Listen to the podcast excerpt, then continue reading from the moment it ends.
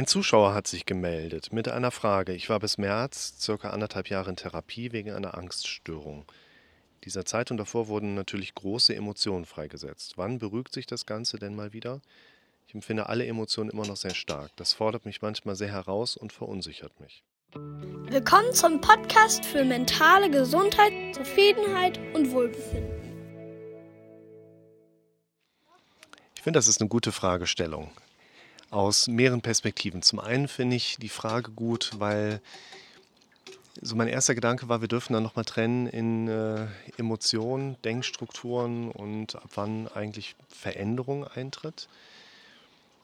Also konkret hilft mir das Erleben von Emotionen in Bezug auf Problembereiche, Dinge in meinem Kopf zu verändern. Das ist eine ganz interessante Frage. Und was ich auch als interessanten Aspekt mit da drin sehe, ich glaube, viele Leute finden sich in dieser Frage auch zentral wieder. Also die, die dann mal einen Therapieplatz bekommen haben und eine Therapie durchlaufen. Es ist, sind ja nicht so wenige Leute, die dann auch nachher quasi da rausgehen und immer noch wissen, Wackelzahn. Schön. Ja, oh, lass den bloß drin. Und dann immer noch quasi Symptomatik haben, sich fragen, ja, wann, wann greift das denn, wann wirkt das denn? Und man muss natürlich so ein bisschen schauen, wenn man jetzt als Betroffener jetzt zum Beispiel hier in dieser Fragestellung mit einer Angststörung unterwegs ist, dann ist natürlich so ein bisschen die Frage, woran merke ich überhaupt, dass ich eine Angststörung habe? Und was die Leute dann gerne sagen ist, naja, ich habe ja negative Gedanken, ich habe ja äh, Ängste in Bezug auf gewisse Dinge, ne, sodass man dann eben auch sagen kann, ich habe Panikattacken, ja, ich bin an einer Angststörung erkrankt, ich habe eine Depression, ich habe eine Panikstörung. Uh, es gibt Eis. Ja, mach dich nicht so nass, wir wollen ja gleich los. Ne? Da müssen wir nochmal abgrenzen. Du erkrankst nicht an einer Panikstörung, hast deshalb Panikattacken, du erkrankst nicht an einer Angststörung, bekommst deshalb Ängste, sondern wir beschreiben ja mit diesen Diagnosen immer nur deine Symptomatik, wie ich das in den vielen anderen Videos immer wieder andeute. Und was ich ganz wichtig finde, ist, wenn wir jetzt mal näher auseinanderklamüsern, was so die meisten Leute als Hintergrund erleben, was dann auch zu so einer Diagnosestellung führt, wie Angststörungen oder jetzt hier Depression oder Panikstörung. Ein ganz wichtiger Hintergrund, ich verlinke euch das mal. Ich habe bisher ein Video dazu gemacht, Herzphobie, zweite Video, verlinke ich euch unten drunter. Ähm, und irgendwann kommt dann nochmal so ein eigenes Video zum Thema Szenarien.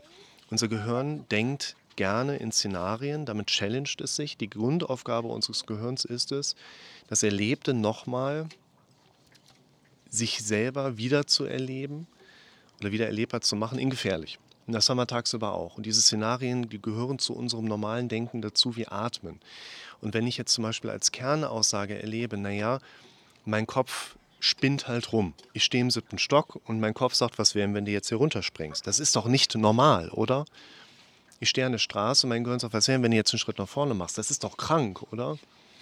Nein, das ist nicht. Das ist ein normales Szenario unseres Kopfes. Nur wenn wir diese pathologisierende Bewertung mit da drin haben, dann werden wir natürlich mit der Zeit auch mehr und mehr in die Richtung von pathologisch oder krankhaft rutschen. Und da müssen wir hin, dass wir verstehen, die meisten Probleme auf der psychischen Ebene, die meisten Menschen, die meisten Probleme, es resultiert quasi immer entweder aus Unzufriedenheit und oder die Szenarien, die der Kopf dann immer so mit da reinbringt, die wir dann als krankhaft von unserem eigenen Gehirn beschrieben bekommen und dadurch dann diese Pathologie sich wieder aufbaut. Nee, du kriegst gleich noch deine Gondelsüßigkeit. Aber jetzt kannst du da erstmal deine Suppe zu Ende machen.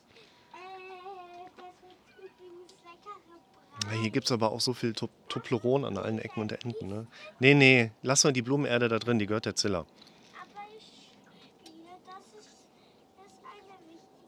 Ja, dann mach ein ganz bisschen rein, aber nur ein ganz, ganz, ganz bisschen. Ich muss das ja nachher auch wieder spülen. Das ist zu viel. Kommt die Bahn, die Rätische Bahn, so schön hier. Und wenn ich jetzt als Kriterium habe, naja, ich gehe in eine Therapie, ich gehe in eine Klinik, ich nehme Antidepressivum oder ein Angstzylytikum, gibt es ja häufig auch kombiniert. Dann gehe ich da raus und dann merke ich, dass das geklappt hat, dass ich keine Szenarien mehr habe. Ich merke, dass ich keine Ängste mehr habe. Ich merke, dass mein Kopf nicht mehr so einen Blödsinn macht. Da habe ich quasi auch ein Kriterium oder eine quasi kriteriale Ebene, wo wir sagen, naja, wenn das nicht mehr auftritt, bin ich geheilt, aber das ist ja normal, dass diese Dinge auftreten. Das heißt, möglicherweise sind die Leute anderthalb Jahre nach ihrer anderthalbjährigen Therapie immer noch in diesen Szenarien drin und wundern sich, warum es nicht besser wird, beobachten aber eigentlich physiologisch, also normale Prozesse an ihrem eigenen Körper, in ihrem eigenen Geist. Das heißt, man muss auch so ein bisschen nochmal vielleicht thematisieren, was ist eigentlich der erlebte Behandlungserfolg? Schaut euch mal das Video an, mentale Gesundheit.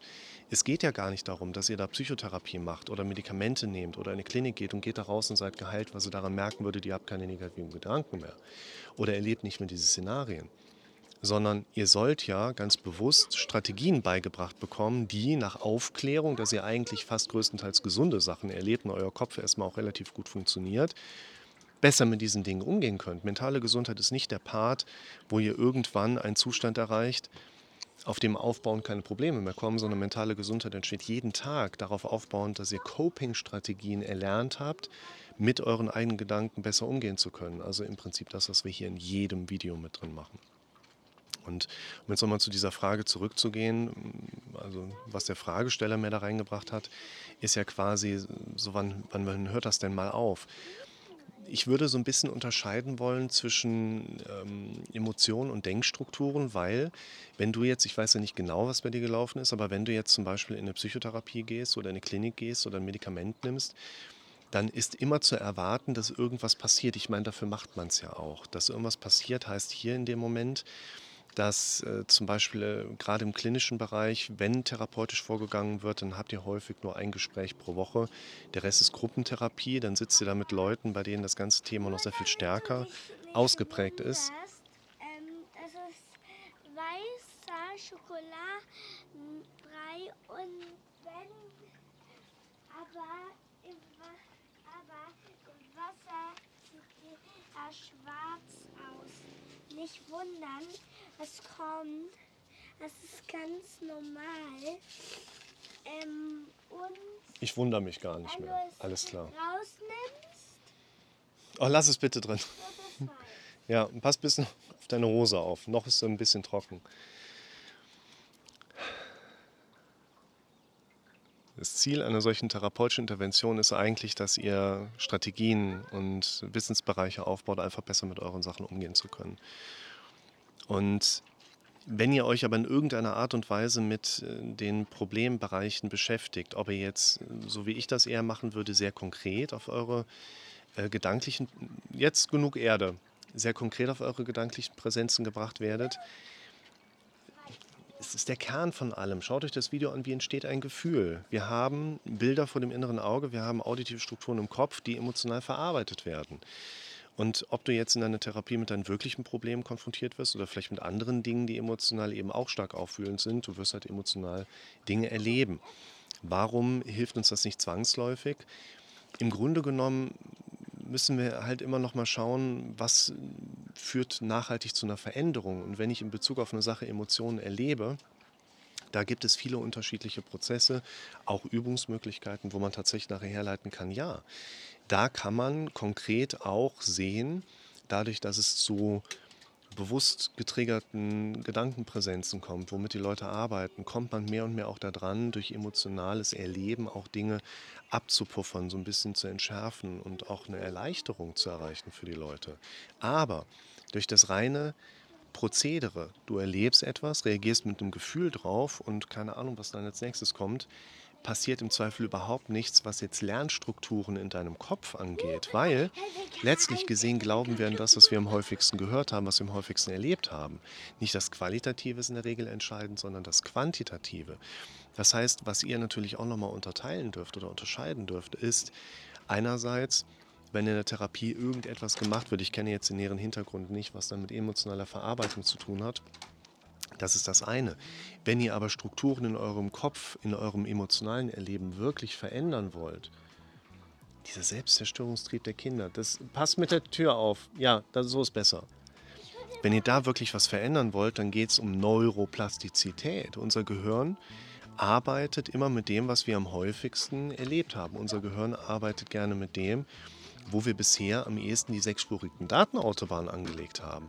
Und das, was wir einmal so konkret gerade herausarbeiten können, ist, durch eine, ich sage jetzt mal, Konfrontation und ein normales, adäquates Reagieren in emotionaler Form werden nicht unbedingt neue sechsspurige Datenautobahnen angelegt. Wenn du also in einem Therapiekonstrukt warst oder unterwegs bist und es verändert sich nicht und du wartest die ganze Zeit darauf, dass sich irgendwas tut, dann ist das möglicherweise der Ausgangszustand, wo du ziemlich lange darauf warten kannst, dass sich was tut, weil eben dein Gehirn nicht wirklich was zum Umtrainieren hat. Ich empfehle dir als Zuschauer auch das Video Unser Gehirn verarbeitet jeden Gedanken, beziehungsweise ich habe es mal genannt, Medienkonsum macht uns krank, um das nochmal herauszuarbeiten.